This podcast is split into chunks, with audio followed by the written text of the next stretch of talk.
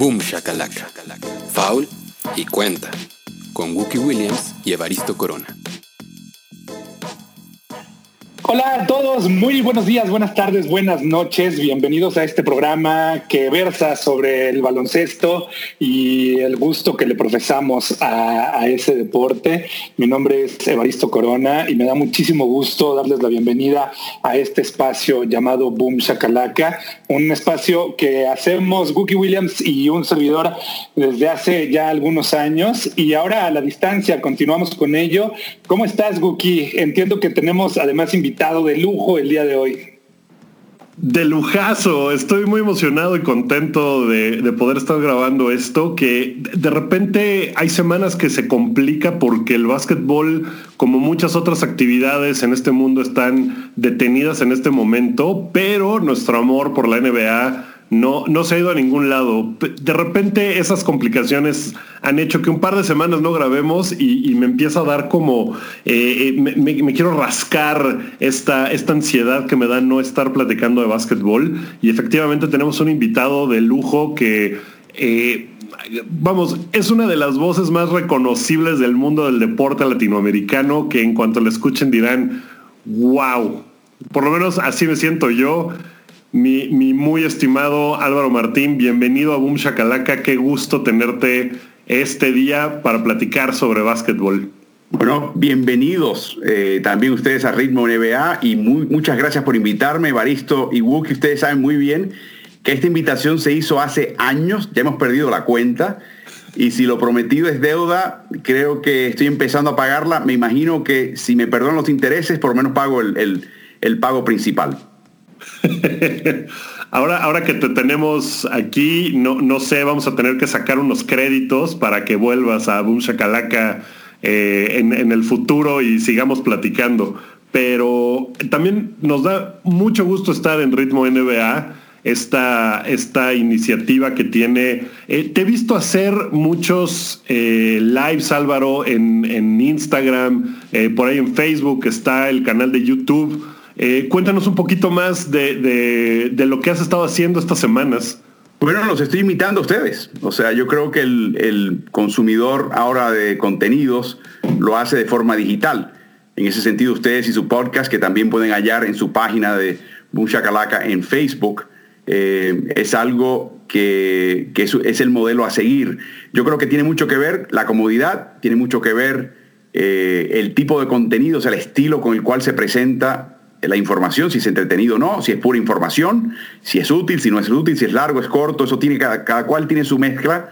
Algunas funcionan para ciertos públicos, otros para otros, a veces es un público más, más amplio. Y creo que lo que estás viendo es un intento de descifrar ese, ese espacio, porque pienso que para allá va todo. O sea, esta idea, ya para gente quizás un poco más joven que ustedes, porque ustedes todavía están jóvenes, ¿no? Pero los chamacos, los chamacos y las chamacas de 30 años o menos, la noción de, bueno, mira, son las 9 de la noche, déjame ir a ver la televisión y, tengo un programa que quiero ver.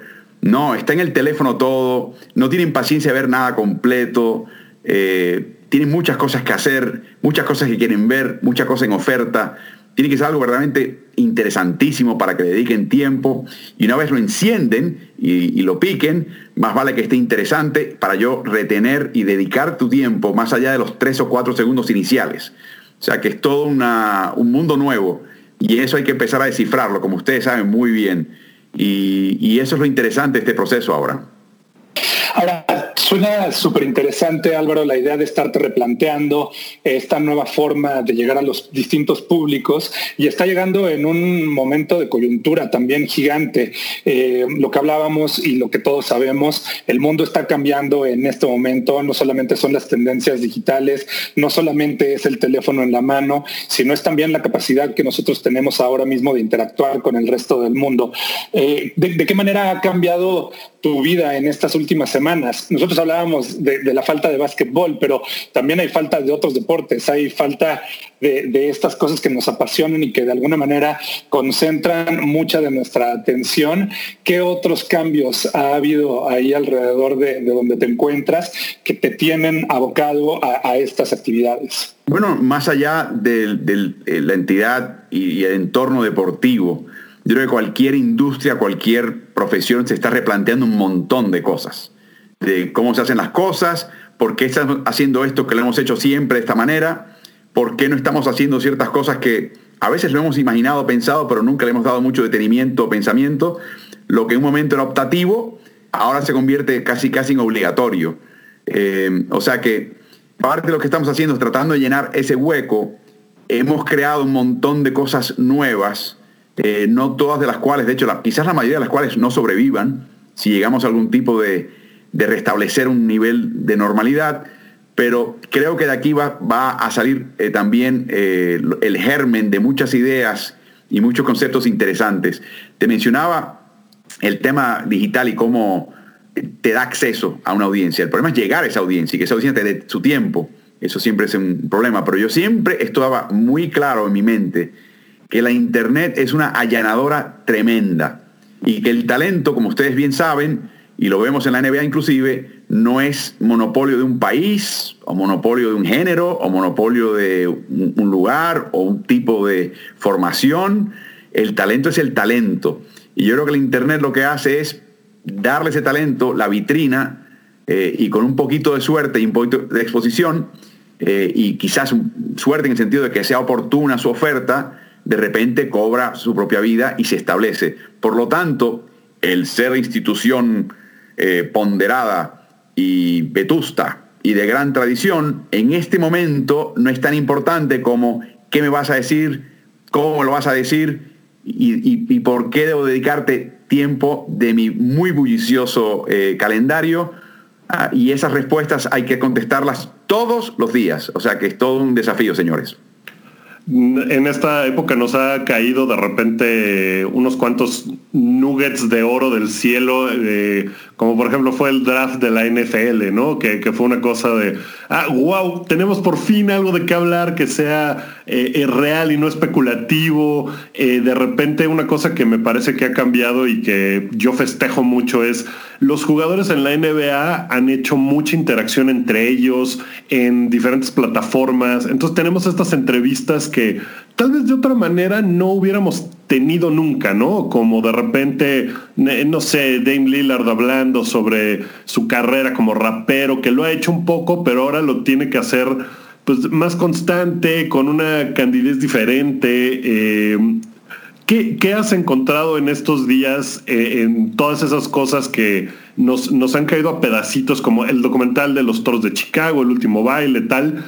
eh, que, te ha podido, digamos, como decía yo, rascar esa, esa comezón deportiva que, seguramente también has tenido? yo creo que el, estar confinados todos eh, ha creado esa dinámica de tratar de comunicarse yo creo que en el caso de un jugador de NBA están haciendo cosas que normalmente no harían. En general, ellos no quieren revelar eh, lo que pasa en su entorno privado, eh, mucho menos compartirlo con miembros de la prensa. Bueno, las herramientas digitales les permiten ahora comunicarse, sea entre sí o en grupos pequeños, o también eh, sencillamente mostrar algo que graban en casa, un baile de TikTok en su casa y de repente lo ve el mundo y le da vuelta al mundo. No sé si vieron esa promoción de Mickelson, eh, Brady, eh, Peyton Manning y Tiger Woods para un cuarteto de golf. Eh, los cuatro se reúnen tipo así, Skype, tipo Zoom, y empieza enseguida Peyton Manning a cargar a Tom Brady. es algo espectacular y es totalmente, ahí no hubo guion, o sea, hay gente que se conoce, que se respeta, que se tiene cierta confianza como para poder cargarlo en público de esa manera, y viste la reacción de Brady, no paraba de reírse. Esos son los momentos que no, son guiones, señores, no hay nada escrito, es todo en vivo, un poquito como el deporte, y, por eso verlos en ese entorno siempre es interesante. Ahora, si Dios nos libre, no tuviéramos deporte por dos años más, creo que aún eso estaría aburrido después de un par de, meses, creo, un par de, no sé, seis, siete meses estaríamos, ok, ok, no quiero ver a Lebron bailar una vez más con la familia porque ya, ya lo he visto todo.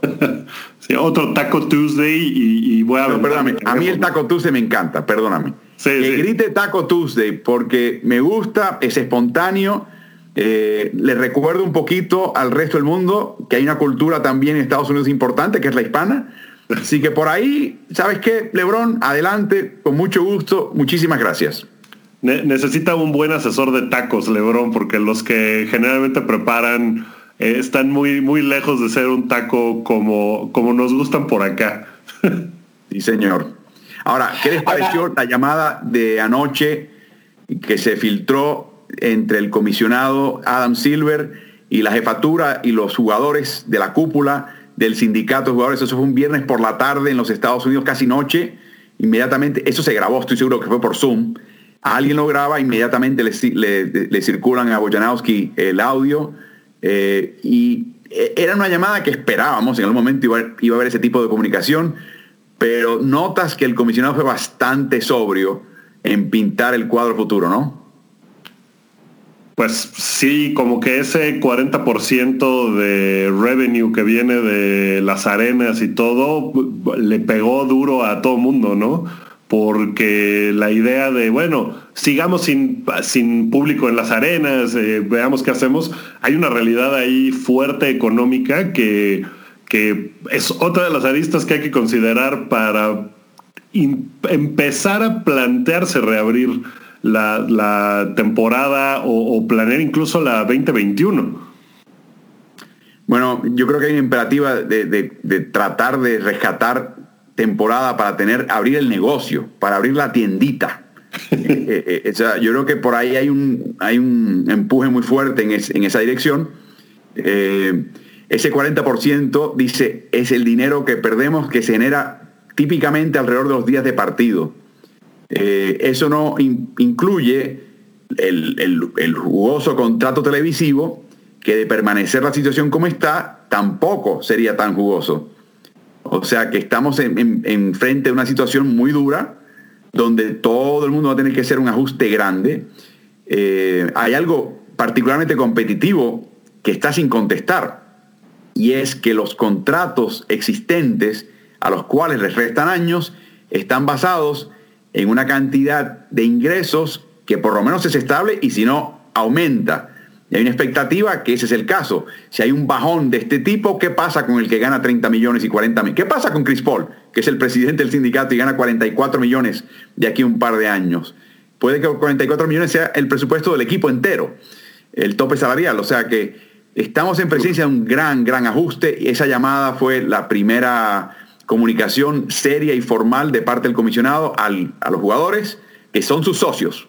Y yo creo que los trata así Silver, y yo creo que ellos reciben ese trato de iguales de parte de Silver, de que en el caso de Michelle Roberts, dama y caballeros, hay que sentarse a reescribir este convenio colectivo, que como dijo él, no, está, no, está, no fue escrito con una pandemia persistente en mente. Sí, yo justo eh, tenía ganas de preguntarle a ambos algo como en ese sentido. ¿Qué se imaginan que tendría que pasar y que tendría que comenzar a suceder para siquiera imaginarnos que pueda haber una reanudación de esta liga? Se han planteado muchos escenarios, se han planteado diferentes temporalidades, acortar un poco incluso también la temporada. Tendría que haber un nuevo ajuste de expectativas en todos los rubros, como ustedes lo mencionan, desde lo económico hasta lo televisivo, pasando por cualquier cambio que los jugadores eh, puedan hacer, pero ¿cómo es que nos tendremos que empezar a imaginar esa vuelta a las duelas? ¿Tendría que ser forzosamente sin público en este momento? Yo creo que sí, y, pero, pero antes que eso, Evaristo, yo creo que la clave es el tener suficientes pruebas, suministros de pruebas contra el COVID, para que no tenga la NBA que lidiar con el tema de que, ah, mira la NBA, estos chicos privilegiados, que toman estas pruebas cuando todavía la población está necesitada y urgida de este tipo de suministro. Eh, la verdad es que sería desde el punto de vista humano un error. Yo creo que el cálculo, y lo estoy sintiendo acá en Estados Unidos, es que esa situación está mejorando muchísimo. Esa en particular está mejorando muchísimo. eh, creo que algo así que el 5% de los residentes del estado de Nueva York ya se han hecho pruebas. Eh, Nueva York está haciendo creo que 40.000 pruebas al día, la ciudad de Nueva York solamente. Estás hablando de un volumen de repente que está cada día aumentando, más fabricantes están entrando en ese, en ese ámbito y están produciendo más y más pruebas. De hecho, yo estoy seguro que en un momento, y gracias a Dios que sea el caso, puede que este país tenga tantas pruebas, sobren, que las empiecen a enviar a otros países también, donde la falta y la necesidad existe claramente. O sea que yo, yo creo que el cálculo de Silver y por lo que la entre líneas de lo que vimos en, esa conversación del viernes, de ayer viernes, es el hecho de que calculan que ya para junio ese no va a ser problema. Y también calculan, y lo he visto citado en varios medios, que necesitan algo así como 15.000 pruebas para poder llevar a cabo un fin de temporada de formato indefinido algún tipo de playoff y coronar un campeón. Y la otra cosa interesante es que pase lo que pase, temporada o no, termine la 2020, 2019-2020 o no, la 2020-2021 arranque en diciembre, sí o sí. Eso es otro, otro tema muy interesante porque eso cambia un poco todo eh, también y eso también afecta ni hablar eh, los Juegos Olímpicos en Tokio que comienzan el 23 de julio, si no me equivoco, para esa época todavía, estamos en playoffs de NBA si se eh, retrasa el comienzo de temporada al día de Navidad. Tal vez sea el momento en el que la liga por fin hace cambios de eh, cuánto dura la temporada y dice, bueno, pues vamos a reducir esto a 72 partidos ahora y esa va a ser la nueva norma de aquí en adelante, ¿no? Es el, momento de coyuntura de muchas cosas que se venían hablando, el torneo a mitad de temporada, el, famoso mini torneo llamado eh, David Stern, ¿no? Que es como la idea ponerle, eh, todas esas cosas a lo mejor es el momento en el que la NBA aprovecha y dice, pues aquí hay un espacio, metamos estas ideas que, ya veníamos jalando y es el momento. No me acuerdo quién fue el autor de esta frase, no sé, creo que era un político pero, estadounidense, pero no me acuerdo exactamente, y decía, no eches a perder una crisis. O sea, no desaproveches una crisis. Una cosa es decirle a un dueño de equipo, a un dueño de estadio, mira, jugamos 82 partidos, pero vamos a recortarlos a 72, o sea, un 13, 15%. Y él va a decir, espérate, pero mi hipoteca sobre este estadio no, la van a bajar tampoco. O sea, hay un montón de obligaciones que no podemos de repente cortar. Con la expectativa de que cada año podrían ganar lo que ganaban el año pasado o un poco más. Volvemos al tema. Si esa suposición básica cambia, de repente puedes cambiar otras cosas. Dicho sea de paso, las obligaciones de la hipoteca no cambian, lamentablemente para la liga y sus dueños. Hay ciertas obligaciones que no van a poder zaparse, pero de repente esta crisis establece una línea de base mucho más baja que te abre las puertas a esas consideraciones de verdaderamente cambiar hasta la manera que se juega la NBA. Menos partidos, más práctica, por ejemplo, que es mm. la usanza en, el básquet europeo, en el resto del mundo, eh, y que los entrenadores han estado reclamando. Y eso a su vez también va a cambiar un poquito el estilo de juego y la relación y el peso que tiene un entrenador con la que tiene un jugador. En este momento es una liga de jugadores y punto y, que nadie se equivoque. Esto también podría cambiarlo. O sea, estamos en un punto de inflexión, podemos ir para acá, para allá o para cuya y no sabemos exactamente dónde vamos y lamentablemente en este momento estamos andando con una venda puesta sobre los ojos.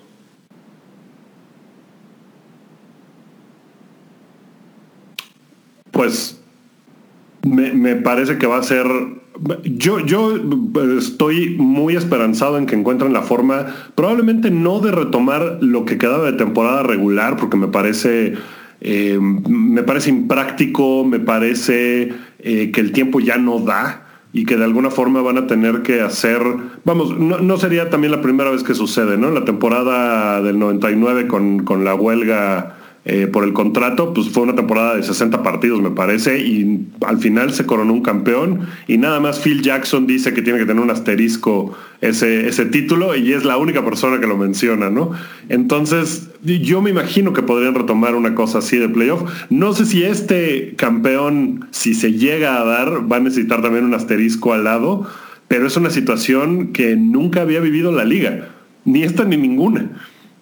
Hay un par de aspectos acá que hay que mencionar y voy a, tocar un momento el tema del asterisco. Luego Jackson confesó que él estaba tratando de, eh, afectar mentalmente a Popovich y a San Antonio que lo veía como un rival de varios años y que él obviamente no pensaba que ese era el caso, lo dijo a con todo propósito para desconcentrar a San Antonio y, sembrar cizaña. Eh, qué cosa más rara de Phil Jackson, nunca lo hubiese pensado. Pero aparte de eso, hay un par de dinámicas acá, eh, eh, Wookie y Balisto, que, que a mí me tienen muy intrigado. Es cierto que el tema de recomenzar y cumplir con los 263 partidos que hasta ahora nos han jugado, yo creo que va a ser imposible por el tema del viaje. Eh, a menos que tú concentres a todos, y, eso va a ser bien complicado, es como la torre de Babel, es algo verdaderamente, logísticamente muy, muy complicado. Por lo tanto, se está hablando inclusive, de, y también en parte para que los equipos que hoy por hoy saben que, hey, yo a los playoffs no voy. por más que se los partidos, yo no voy a playoffs. Así que para qué jugar y para qué lesionarme, para, o sea, como que, uy, ¿para qué meterme en este rollo? si no hay nada para mí acá? Yo soy, el, solo, soy los, los generales de Washington, de los trotamundos de Harlem, ¿no? y ahora se está hablando de, un todos contra todos. Quizás tan sencillo como una especie de showcase, como el del G-League, donde hay eliminación sencilla. Pierdes, chao, no hay series. Perdiste, lo siento. Y aquí viene lo interesante, aquí viene lo interesante. La otra cosa que dijo Silver ayer, que creo que es sensata, pero es verdaderamente sorprendente y le pone una presión tremenda a los jugadores y a los equipos, pero a los jugadores también. Imagínate, imagínate por un momento que Yanis Antetokounmpo, que Dios no lo quiera, agarrase el virus en medio de este proceso y no pueda jugar. Lo que ha dicho el, comisionado es, no vamos a suspender equipos, vamos a separar al jugador afectado que tendrá que hacer su cuarentena, haremos pruebas al resto del equipo, cualquier otro que encontremos afectado, lo separamos, pero el partido sigue, los mm. juegos siguen. O sea, de repente la presión que crea es no, uy, por favor que Lebron no se enferme, sino más vale que el aguatero no se enferme. Más vale que nadie ponga un pie fuera eh, del hotel. O haber una presión interna de aguanta dos meses acá el sufrimiento y el confinamiento y todo este proceso que es tan incómodo, porque no podemos darnos el lujo de que se me, se me enferme alguien y, de, prescindamos de esa persona camino a lo que va a ser un campeonato bajo estas condiciones de eliminación sencilla. Entonces, eso cambia la cosa totalmente. Entonces le pone una presión tremenda al jugador, a los jugadores, de no enfermarse, de hacer las cosas a, cabalidad. Eh, pero también hay mucha incertidumbre, eh, también pienso a nivel de, NBA en, ese sentido. Por ejemplo, te voy a dar un ejemplo. Eh, ¿Qué tal si la persona, una persona que no es jugador y no es entrenador y no es miembro del equipo, pero es la persona que le lava la ropa a estos, estos jugadores en el hotel, el que los lleva del hotel a la cancha, se enferma de seriedad? ¿Qué pasa? ¿Qué pasa con la NBA? O sea, hay situaciones que son imprevistas eh, y que pueden ser complicadas. Y, yo creo que están tratando de controlar algo que en este momento nadie sabe exactamente cómo controlar. Así que, como también decía el gran Mike Tyson, todo el mundo tiene un plan hasta que le peguen un puñetazo en la boca. Claro, y además esto dura mucho tiempo, ¿no? Y no sabemos qué tan frágil puede ser eh, la mente de un superatleta. Sabemos que tienen una resistencia física y mental bastante alta, pero esta burbuja de presión de la cual estás hablando no es algo similar a una serie de partidos de playoffs, no son dos meses, es no solamente el torneo, es también el tiempo que tengan que estar previamente concentrados para poder entrenar, porque esa ventana también queda abierta. No es como que un día digan la liga se reanuda pasado mañana y todos van a la cancha, sino que tiene que haber un proceso también gradual de irse incorporando a sus respectivas actividades, como va a suceder en, todas las disciplinas y en todas las sociedades. También la NBA es este microcosmos que tiene que estar pendiente de cuidarse antes de comenzar a jugar de nuevo. Tiene que haber un, ramp up que es, es importante y eso también es un proceso y un momento de cuidarse. Y yo no sé si jugadores como, no sé, Ben Simmons tengan la disciplina de decir no. Mi foco está aquí, eh, las Jenner y cualquier otra vicisitud que rodea esto, no, todo está enfocado al juego. Yo no sé si tengan esa disciplina, la verdad, sobre todo los jugadores más jóvenes. Bueno, no solamente ellos, eh, en el sentido de que ya se intentó, en un momento se, se propuso o se por lo menos se presentó, vamos a ponerlo así, la idea de, un enclaustramiento, un confinamiento de dos o tres meses en un solo lugar, remoto. Eh, y la respuesta fue, me imagino que por un lado los jóvenes y solteros diciendo, no, ni loco, o sea, no, no, no, no, no puede ser. Pero lo que te sorprendería es la cantidad de jugadores mayores, casados, diciendo, yo no puedo estar lejos de mi familia por dos, meses. No puede ser, no puede ser, no, no, no puede ser. O sea, no, es impensable, esto no, o sea que de repente la liga dice, espérate, ahora hay que, hay que traer a 500 y pico de jugadores, 600, 700 entre eh, eh, entrenadores y, todo el cuerpo deportivo, árbitros, etc. Y ahora hay que traer familias, estamos hablando de quizás 3.000, 4.000 personas. Y luego hay que traer las personas que van a cuidar a esas personas, transportarlas, darle de comer, lavar la ropa, limpiar el cuarto. O sea, estás hablando ya de una cantidad de personas y a todas ellas hay que hacerle pruebas. ¿Te das cuenta de la complicación, no? Sí, bueno, pues o sea, si eso fuese algo que vaya a pasar, que ya sabemos que no va a pasar, pero pues esa sería la prueba de oro para Las Vegas, ¿no? Que tanto desea, porque para poder conseguir todo esto que mencionas, Álvaro, hay que prácticamente construir una pequeña ciudad. Esto es una aldea, lo que se menciona, ¿no? Bueno, se habla de, hay un hotel en particular que se ha hablado, que es muy grande, es enorme, caben miles de personas, que sería el único lugar donde estarían todos. Yo personalmente pienso que Las Vegas tiene, si tiene ese hotel, perfecto. La cancha que van a utilizar es la cancha que utilizan para la Liga de Verano. A mí me encanta esa situación. Es que yo personalmente vuelvo al tema que ustedes traen a colación, Evaristo y Buki. Yo, chico de menos de 24 años soltero en Las Vegas, vamos, vamos, vamos. es como decirle, es como llevarle, llevarlo, llevarlo hambriento al jardín de Edén y dice, mira, ese árbol de manzanas, no lo toques es demasiada tentación, es demasiada...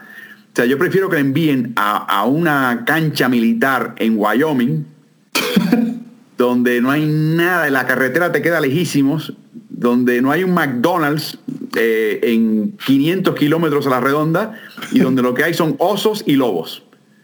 O sea, es la única solución, es verdaderamente perderlos en un paraje donde en una cancha con las de la ley, con el tipo de parqué de NBA, con tipo de protecciones, pero sin público, estarían jugando constantemente, constantemente. O sea, de una manera u otra, el formato que utilicen van a haber muchos partidos. Y la otra cosa interesante es que creo que van a, lograr algo que siempre han querido, que es tener ventanas de transmisión que, es, que superen las usuales, que son 6, 6 y media de la tarde en México, 9, eh, 9 y media de la noche en México. Esas son las dos ventanas principales.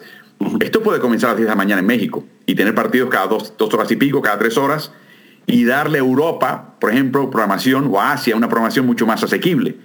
Eh, y, yo creo que a la, a le encanta esa idea.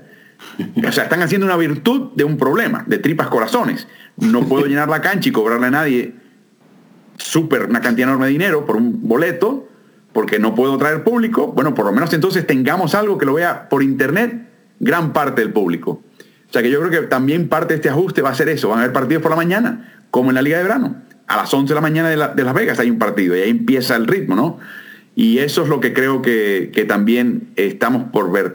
Le iba a mencionar algo muy breve. Eh, se, acaban de lanzar un par de ligas en Estados Unidos. Hay una de volei y creo que hay otra de, no sé si es de fútbol de femenino, femenil o softball, no, estoy, no me acuerdo. Las ligas están basadas en no tener equipos en reunir a los mejores atletas de esa disciplina y cambiarlos de equipo todo el tiempo. Hoy esta estrella, bueno, mañana se enfrentan. Hoy está el mismo equipo, mañana se enfrentan. Lo hacen en estadios y canchas sin público. O sea, por diseño, no quieren público. Eh, piensan que una liga requiere mucho tiempo establecerse desde el punto de vista de la taquilla y requiere muchísimos recursos. Hay que pagar por el estadio, hay que pagar un montón de dinero en mercadeo para, ir a vender boletos y abonos por temporada, prescinden de todo eso, lo eliminan. Y la otra cosa es que el dinero que iban a invertir en eso, lo invierten en plataformas digitales, en que le llegue este deporte a la mayor cantidad de personas posibles, en la mayor cantidad de idiomas posibles para abrirse campo. Y yo creo que ahí está, eh, es, es, interesante, creo que responde inmediatamente a lo que estamos viviendo, como si lo que estamos viviendo fuese permanente Dios no lo quiera, pero de ser así, para allá va la NBA también. Para allá van todas las ligas a buscar ese modelo. La cantidad de dinero que se gana hasta la NBA hoy por hoy en vender un palco de lujo o en vender un asiento de primera fila es enorme. Si no lo pueden hacer, ese dinero lo van a invertir en el tema digital de ahora en adelante. Y es interesantísimo cómo esa misma idea pone en jaque algo que a los de generaciones mayores les cuesta mucho trabajo dejar de imaginar, que es el amor a la camiseta, ¿no? Se habla mucho del profesionalismo, de la idea de un jugador durante 20 años de carrera con una sola franquicia, con cómo cambiar yo de equipo, ¿no? Primero tendría que cambiar de residencia, de país, de cualquier cosa antes de cambiar de equipo. Y hemos visto cómo generaciones mucho más jóvenes prefieren y se identifican mucho más con jugadores y donde vaya ese jugador van un poco eh, como mis intereses como aficionado, ¿no? Y esto justamente es como el, pináculo de ese rompimiento entre el sentimentalismo de un equipo para toda la vida y la conveniencia de ser fan o aficionado de un jugador o de una estrella en particular. Eh, son, son, son un montón de paradigmas que están quebrándose en un instante pero ya llevan tiempo quebrándose. Esto lo está forzando. Eh, ya hay un término para ese tipo de aficionado, llaman el aficionado fluido. Es el que sigue a LeBron de Cleveland, a Miami, a Cleveland y ahora a Los Ángeles. Eh, la agencia libre eh, propulsa este movimiento. y la combinación de ciertos factores, Golden State, combinando talento de primerísimo nivel en un equipo imbatible, claro que va a atraer la atención.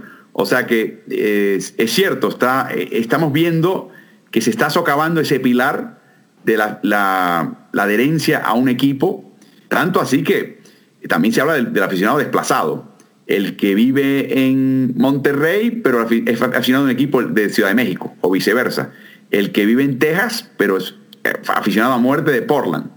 Y, así lo estás viendo más y más y más. Y después, cuando te pones a pensar, el aficionado que vive en Ciudad de México, que jamás ha puesto un pie en una cancha NBA. Pero le gusta X tipo de juego, X técnico, X jugador y, es aficionado a ellos a muerte, pese a que van cambiando de equipo y de camiseta.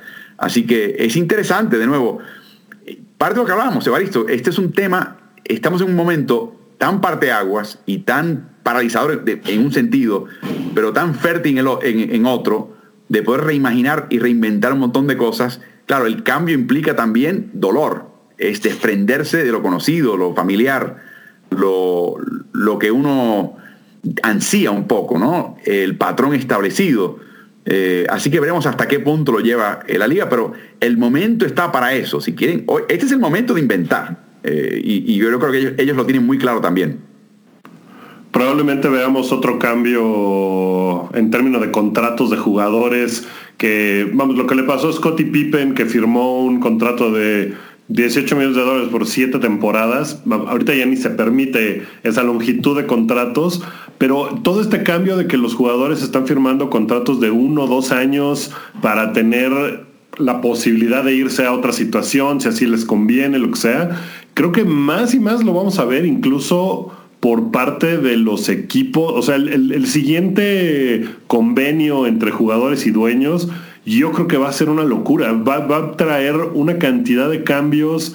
De, ya vieron que no funciona el asunto de, bueno, les voy a ofrecer más dinero por quedarse en un equipo tal vez de un mercado chico o eh, les voy a ofrecer 10, años de contrato. Los jugadores quieren esa movilidad y quieren otros intereses y quieren ver cómo es que funciona. Ya ni siquiera el gran mercado de Chicago, Nueva York, Los Ángeles me parece que les llame la atención, ¿no? Ya están las oportunidades en otras cosas y en otros lados.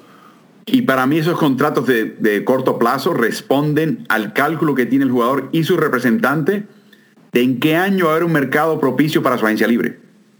Eh, sabiendo que el equipo, o sea, ellos analizan el plantel de cada equipo y quién es agente libre. Y saben que en el verano de tal año eh, van a haber cuatro o cinco equipos que pueden colocar contratos máximos. Eh, y el año siguiente solamente dos. Ah, pues entonces asegurémonos de estar agente libre, de tener la opción de estar agente libre en el año en que va a haber dinero disponible. Eh, por eso el contrato de Kawhi Leonard, es la longitud de ese contrato está para eso, para el fin de la temporada 2021. él sabe exactamente que ahí va a haber un montón de equipos con un montón de dinero, muchos de los cuales él va a poder tener como opción. Eh, sin embargo, yo creo que también está llegando un punto la liga donde hay un factor eh, conveniencia. Por ejemplo, Kawhi quería irse a Los Ángeles. Paul George quería irse a Los Ángeles. Lakers, Clippers, vamos a ver qué pasa, pero se querían ir para allá. Otros quieren estar cerca de casa, otros quieren estar con eh, cierto técnico, que están muy bien atados con él. Eh, los equipos que llamo yo fronterizos de la NBA, los que no están en mercados grandes obvios, son equipos que tienen que hacer las cosas muy bien, no tienen margen de error y son los que deberían implantar una cultura eh, dentro de la cual si traes un jugador joven lo puedes forjar dentro de esa cultura para que la aprecie y diga, no, no, no, de aquí no me voy. Entiendo por qué estamos haciendo esto y lo comparto de lleno.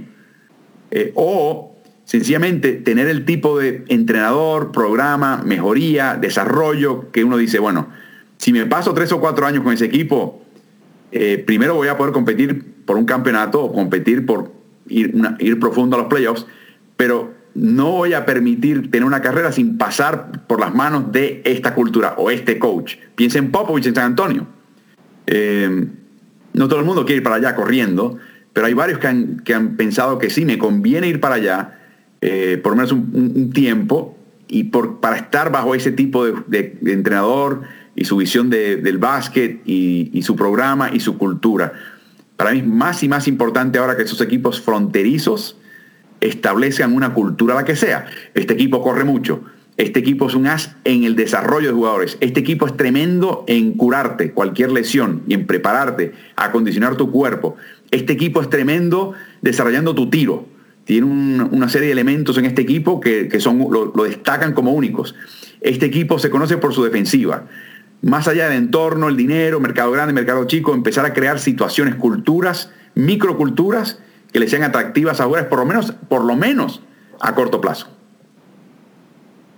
Ahora, hay situaciones que de repente eh, logran establecer eso y algo no sale bien, ¿no? Estoy pensando en Houston, por ejemplo, que tiene una cultura y un programa muy definido con Mike D'Antoni que juega de cierta forma y no hay manera de sacarlo de ahí. Eh, con un jugador como James Harden que cabe perfecto en esa cultura.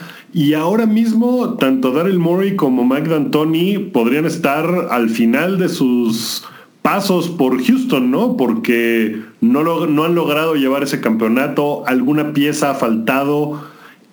¿Esto crees que tenga que ver más con la clase de jugadores que han tenido, con que James Harden eh, necesita un segundo acompañante que lo lleve ahí? Porque la cultura ahí está. Y, y, parece que esa cultura es para sacarle la ventaja a todas las condiciones de sus jugadores. Pero siempre ha faltado algo. Lo que ha faltado es que ha habido una concentración enorme de salarios en Houston. Yo creo que están jugando de una manera muy particular, no es del gusto de todo el mundo. Eh, la idea de que un jugador domine el balón de tal manera que básicamente tenga a sus compañeros de, no sé, de, parapetos, eh, de adorno, de perejiles, eh, y que él sea siempre el filete, que él defina tanto, que él reparta tanto, que él decida tanto. Hay mucha gente que no le gusta eso. Hay gente que piensa que es y, yo comparto esto, quiero que sepan. A mí me parece que James Harden es el jugador más diestro que hay en la NBA y que hemos visto en los en mucho tiempo. O sea, lo que él logra, lo que él hace, requiere una destreza, un conocimiento y llevar el, conocimiento de esta regla al límite. Muchos dirán pasado el límite, pero eh, en ese sentido eh, hay que respetar lo que él hace. Eh, yo creo que no han podido lograr lo que han querido porque toma mucho dentro del tope salarial de su equipo y no pueden más. O sea, no, es, él, un par de horas más, y los demás son, a ver, no, quiero llamar metralla o relleno, pero no están al nivel de un equipo de campeonato. Necesitas ocho, en realidad necesitas diez, pero por lo menos ocho ilesos que puedan jugar todos minutos pesados en unos playoffs y que no concedan mucho, aparte de lo que puedan aportar. Y en Houston no hay esa profundidad de jugadores. El salario se concentra en este caso en dos jugadores. Yo creo que el concepto de Mori no está mal, es la ejecutoria un poco. Y si tuvieran el tipo de jugador como, como lo era Donka en una época, que dice, espera, espera, espera, yo puedo ganarme todo el dinero del mundo, pero vamos a tener la soga al cuello. Me quito la soga al cuello, eh, me rodean de, talento y ganamos campeonatos. Y logramos que todo ese trabajo que estamos haciendo, todo ese sufrimiento, los dolores, eh, valga la pena. Eh, valga la pena. Así que yo creo que el tema particular de Houston es más uno de estructura salarial que de concepto. Yo creo que están tratando, D'Antoni particularmente, que lo intentó en, Phoenix ya, de, que él, a él lo consideran un, científico loco. Está en su laboratorio componiendo estas, estos engendros eh, y está tratando de decir, como Frankenstein, no, creé vida, esto es algo nuevo, estoy forjando algo nuevo, pero tú puedes plantear algo, pero otra cosa es que, ese, planteamiento y ese engendro gane un campeonato. Ahí sí te refrendas, ahí sí que confirma tu, visión y tu gloria. Están desesperados por hacerlo, pero el salario que le dan a su jugador principal y a su segundo jugador principal conspira directamente contra la capacidad de lograr lo que quieren bajo su esquema. Es, es una contradicción, una situación difícil que yo creo que todavía Harden no se da cuenta de eso. Eh, en un momento tenían también, ¿te acuerdas lo que le pagan a Chris Paul? Es lo mismo. Eh, no puedes hacer eso. Necesitas un Chris Paul, pero porque le pagues menos. Un Harden que le pagues un poquito menos. Y empezar a repartir ese dinero en el resto de una rotación de 8 a 10 jugadores. ¿Crees que veamos en algún momento ese tope salarial volver a desaparecer? No, yo creo que lo que mencionábamos anteriormente, Wookie Evaristo, el problema es que va a caer. Y cómo tú compaginas salarios establecidos bajo un tope salarial mucho más alto que la nueva realidad. Te digo, eso va a ser bien interesante. ¿Qué van a hacer? Van a decir, bueno, todo contrato previo al 2020 eh, para, el, para los efectos hasta que expiren y para los efectos de la realidad post-2020 le vamos a aplicar desde el punto de vista de nómina un 33% de descuento. Le hace, le pagamos al lugar le pagamos, pero desde el punto de vista de nómina y de contar contra el tope, le hacemos un descuento del 33 al 40% para, para que ese salario de 30 millones sea uno de 18 millones y lo puedas encajar en un tope salarial post-COVID. O sea, a ese nivel de, invento van a tener que llegar y de acuerdo. Eh, y no va a ser fácil. Nadie quiere, a nadie le gusta conceder lo que piensa que ya tiene en el bolsillo.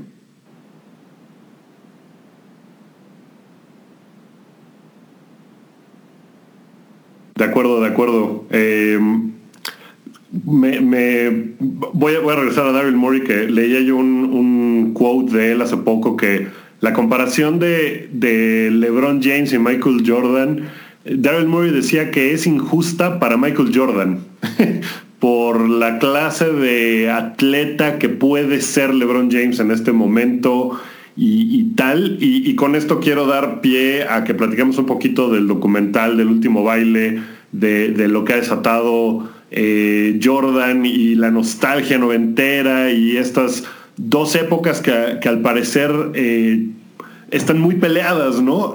Siento que no había un, eh, esa pelea entre la época de los 80 de Magic y Bird con la época de los 90 de Jordan, era como la evolución natural de lo que venía de ese básquetbol. Ahora, 20 años después, siento que sí hay un choque muy de vieja escuela contra nueva escuela y hay gente que cree que la NBA está en su mejor momento, yo me incluyo en esas personas, y hay gente que no, hay gente que dice, no, no, no, los jugadores de ahorita no aguantarían nada allá y tal. ¿Cómo, cómo crees que se puede cerrar ese, ese hueco entre estas dos posturas que hay? Bueno, Wookie, el día que tengamos una máquina del tiempo, me avisas. Y ahí sí solucionamos el problema de lleno y de cuajo, o sea, de golpe. Eh, es, muy difícil. Eh, esa idea, sin embargo, esa noción de que el jugador moderno no podría soportar el castigo de los años 90 es equivocado porque el jugador moderno tiene más corpulencia que aquellos que jugaban en los años 90. Es verdad que las reglas son mucho más protectoras ahora que en aquella época, pero perdóname, el que le quiera meter manos 90 a LeBron James tendrá las manos muy llenas. O sea, eh, es un, portento físico extraordinario. Fíjate. Dwight Howard hace 10 años, ¿no? Claro. Fíjate, de hecho, Howard está flaquísimo ahora comparado con, con una época previa en ese sentido, pero fíjate si nos remontamos más atrás a un Bill Russell, que jugaba de pivot, jugaba de centro, de poste. Bill Russell hoy por hoy, no sé, es un 4, es un ala pivot. Medía 2 metros 6. Era, era la pivot. de centro podía jugar y no tiraba de afuera tampoco. O sea, ahí viene el tema de tú comparar épocas, porque en realidad no es épocas, no es lo que el jugador jugó, es toda su preparación. Si a Jordan tú le hubieras dicho, hey, Michael, mira, eh, en 20 años todo el mundo va a tirar detrás de la media luna y vas a poder incestar tres puntos y, y sabes que si practicas el porcentaje va a ser casi tan alto que si estuvieras desde la línea del tiro libre un poquito más atrás de ella. Si le dices eso a Jordan, se pone detrás de la media luna y empieza a tirar triples, es todo lo que hace, todo lo que hace. Porque ya lo otro lo tenía dominado. Si tú a Bill Russell le dices, mira, en el futuro la gente va a ser mucho más fuerte y, vas a tener que jugar de cuatro y vas a tener que, que, empezar a tirar de afuera y hay un montón de cosas nuevas y eso, ese tipo de cosas, ¿no? En ese caso, ¿qué hubiera hecho Bill Russell? Se hubiera empezado a levantar pesas, hubiera empezado a lanzar de afuera.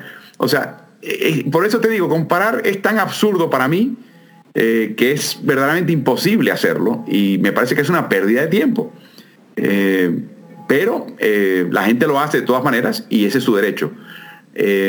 yo creo que también tiene mucho que ver con el hecho de que mucha gente de 30 años para abajo, lo que ha visto de Jordan ha sido ciertos momentos por YouTube es un partido completo, eh, pero más bien son minutos, compendios, grandes jugadas de Jordan. ¿no? La verdad que el tipo, sí, esa jugada que se cambia de manos contra los Lakers, uh, no, sí, es una gran jugada.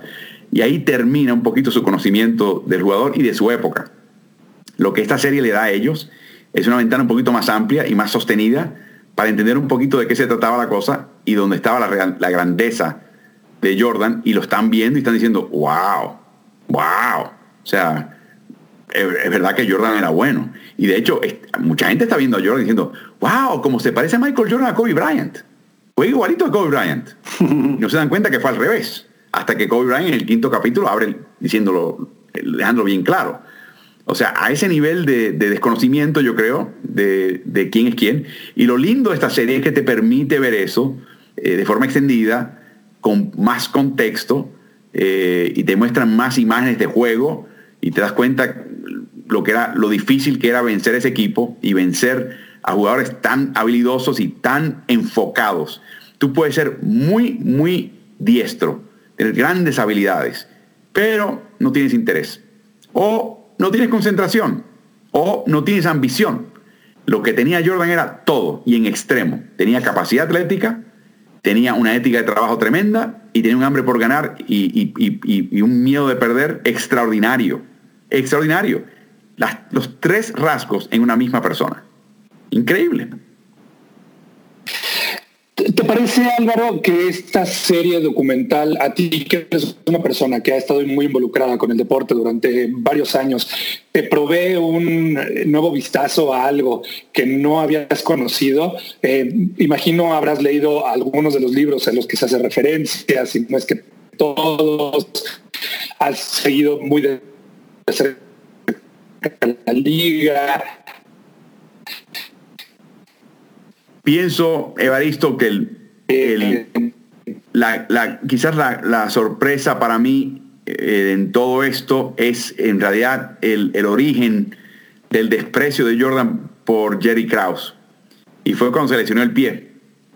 En ese año 85-86, que si no me equivoco fue el, segundo de, de Michael y la idea del límite de minutos de juego, de siete minutos por mitad, eh, porque en realidad era una versión... Y de conocer incluso a varios de estos jugadores.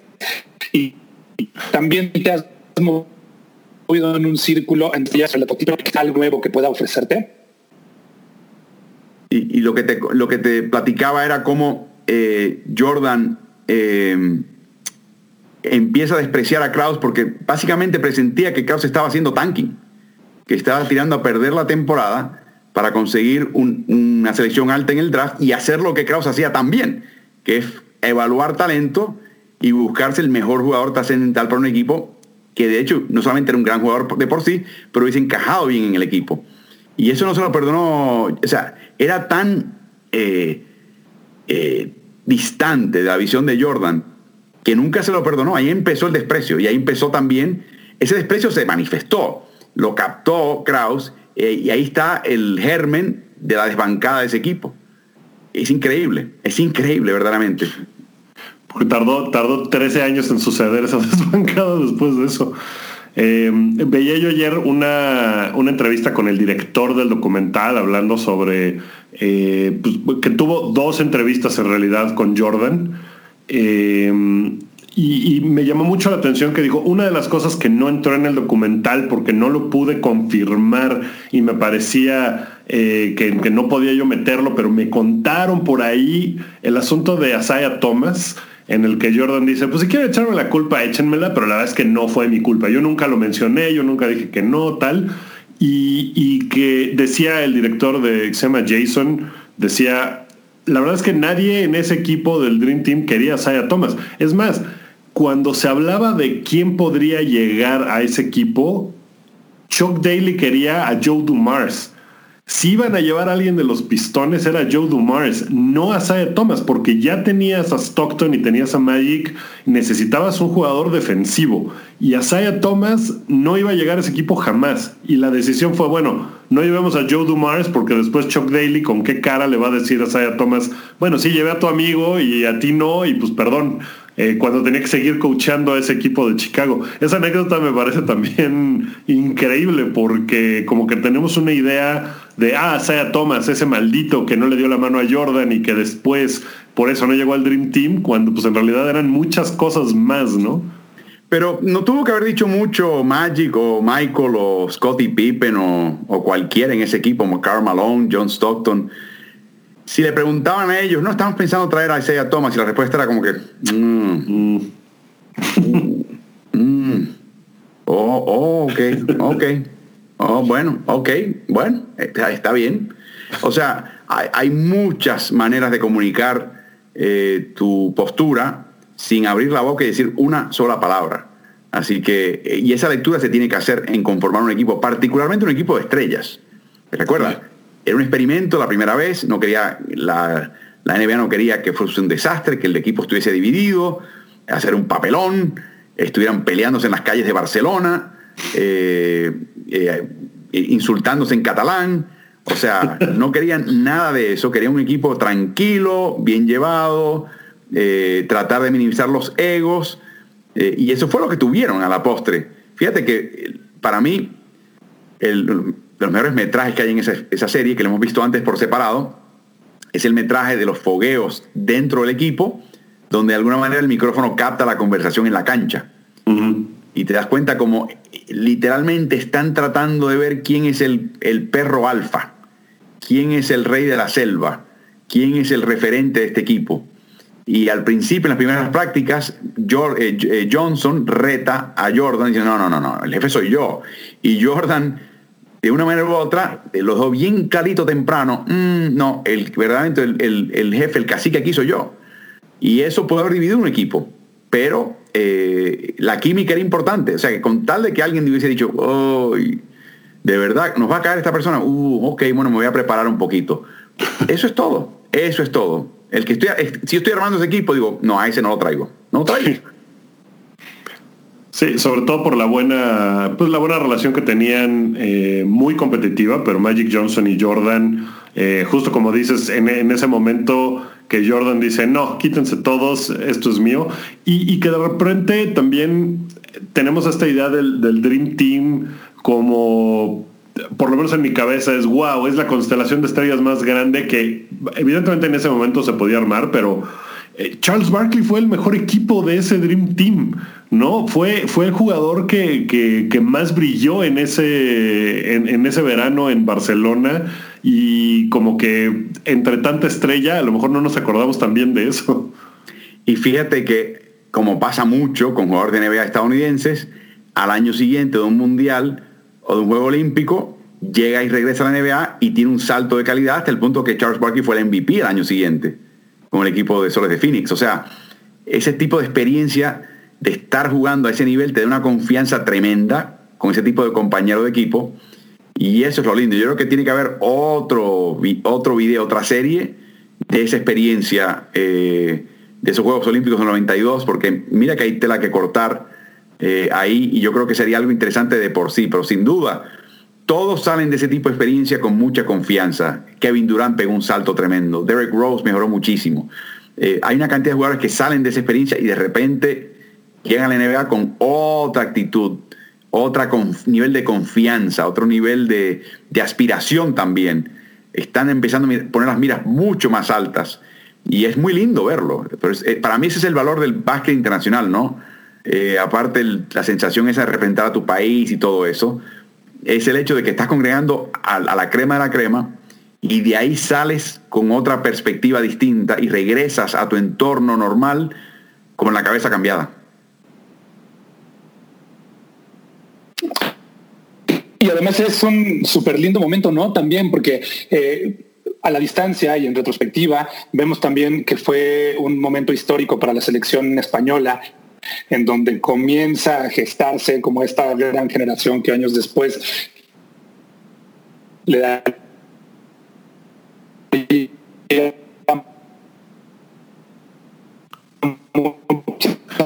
glorias a ese país y también empezamos a ver a jugadores país.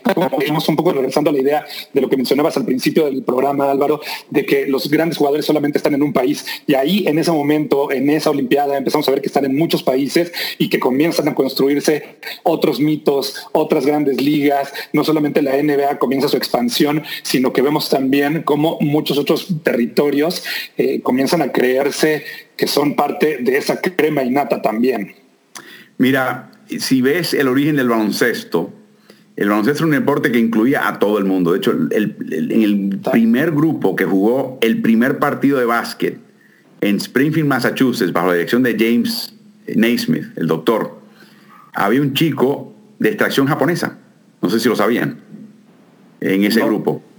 Eh, en los primeros, primeros primeras ligas y equipos de básquet no había divisiones raciales, de, ningún, de ninguna índole, eran los atletas de un grupo, universidad, barrio, ciudad, etcétera, etcétera. Luego vinieron las divisiones, luego vinieron los prejuicios, luego vinieron las murallas. Yo creo que la NBA eh, y el básquet profesional en general en Estados Unidos ha tenido dos murallas principales. La primera fue racial, que tomó tiempo, pero no, nunca se debió haber impuesto porque hubo una época que no hubo ese tipo de, de barrera después se impuso y después la sobrepusieron una vez más. Y la segunda gran barrera de la cual nadie habla es exactamente lo que hablamos. ¿Cuántos jugadores internacionales pudieron haber jugado en la NBA si la actitud de la NBA hubiese sido distinta hacia el jugador internacional? Si en vez de absolutamente exigir que el tipo hablase mejor inglés que el inglés que se habla en Alabama, eh, le hubieran traído un mentor, un pupilo, hubieran tenido un traductor por un tiempo y el chico hubiera adquirido confianza, o un ruso, haber jugado en la NBA, en Chicago, eh, como si hubiera escrito una historia distinta y una NBA mucho más abierta al resto del mundo. Francamente, lo que estamos hablando es una NBA que le tomó tiempo y, se habla mucho, David Stern y su visión en Barcelona, los profesionales. No, perdóname, es que lucieron muy mal en Seúl en el 88 y estaba empezando a dañar la marca del baloncesto estadounidense. Y fue una actitud y un acto defensivo lo que hizo la NBA con USA Basketball.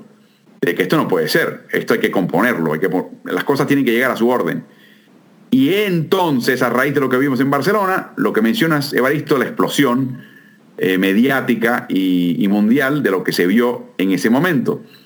O sea que, que la pregunta en realidad es por qué no sucedió antes. Esa es la gran pregunta que hay que hacerse. Claro, hubieran podido llegar jugadores mucho más jóvenes a la NBA, como Sabonis o como eh, Marchulionis, todos esos jugadores lituanos que de repente pues llegaron ya grandes, ya con carreras detrás, que si hubieran llegado muchos y más jóvenes, le hubieran cambiado la cara como se la están cambiando ahora jugadores como, como Luka Doncic, ¿no? Bueno, y, y no hay que pensar siempre en estrellas, ¿qué tal Manuel Raga? Sabe Dios si Manuel Raga puede, haber jugado en la ABA o en la NBA eh, en otra época, con otra mentalidad, con, sus atributos. O sea, de nuevo, no hay que ser estrella solamente para entrar a la NBA de afuera. Mm, eh, es la mentalidad, pero no necesariamente ese es el caso.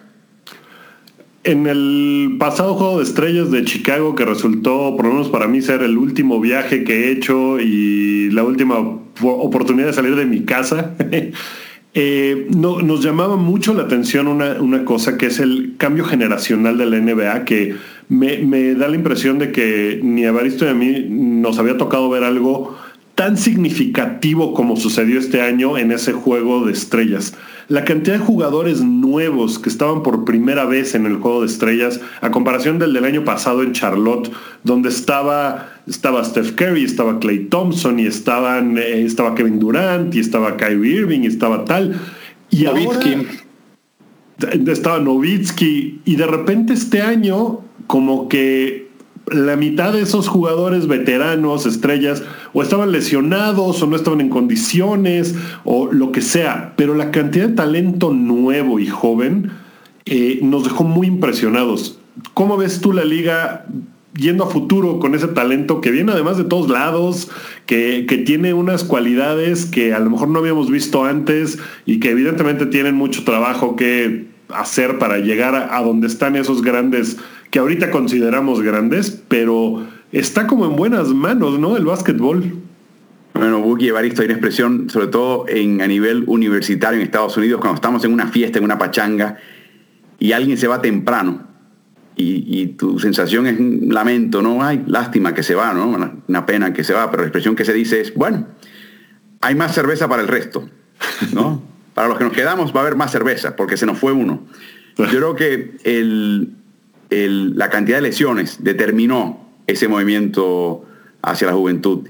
Pero hay algo bien interesante en este fenómeno del partido de estrellas y es que hay, es como ser parte de una cofradía. Cuando vas al primero, ya la gente te ve de otra manera. Y básicamente bajarte el caballito una vez te montas no es fácil. Eh, me imagino que si regresan Durant y Clay Thompson y, Steph Curry, el año que viene se va a tener que bajar alguien que se montó esta vez pero hay una sensación verdadera de que una vez un chico llega a ese nivel, mm, a menos que él tenga una malísima temporada, ese muchacho es un all-star, porque ya lo vimos en Chicago, es un all-star. Entonces hay un ímpetu eh, aragán, un poquito aragán, de no examinar las cosas por lo que son, sino sencillamente es como ya lograste un nivel, te dieron un título real de nobleza y, es vitalicio. Entonces tendrías verdaderamente que malograrlo y demostrar que, eres irresponsable para que digan, no, no, la verdad que él no merece ser un all este año o estar lesionado.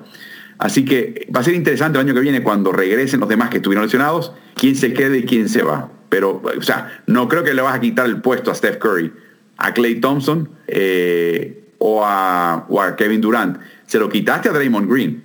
Eso sí, eh, lo recupera o no, veremos. Claro, a ver si Jason Tatum dice, no, no, no, yo de aquí no me bajo jamás, ¿no? Exactamente, exactamente. Esa, no, no, no, no, no me quiten esto, no me quiten esto, que esto es mío ya, y que quítenselo a otro. Qué bonito, porque eso solamente nos va a dar mejor básquetbol y eso me entusiasma mucho. Yo creo que una ventaja que tiene esta generación, y mencionabas que, que en tu opinión estás viendo de lo mejor que has visto de básquet, yo creo que el nivel de capacidad física contemporánea no tiene igual. Eso creo que no hay, no hay que exagerarlo, eso es bastante obvio. Eh, claro, el, jugador antiguo te va a hablar que este tema de, administración de carga, de tomarte fechas libres, dice, vamos, por favor, o sea, no seas tan flojito, eh, eh, por favor, esto no es digno. Pero yo creo que este grupo físicamente está mejor que nadie en la historia eh, y yo creo que la capacidad, hablamos del tema digital también, Evaristo, previamente. Jason Tatum, cuando era chamaco, tenía un telefonito y ahí empezaba a ver las movidas de Kobe. A ver, y en cámara lenta, cómo pica el balón por acá y qué hace con el cuerpo y cómo balancea y cómo proyecta y hace la finta con el hombro.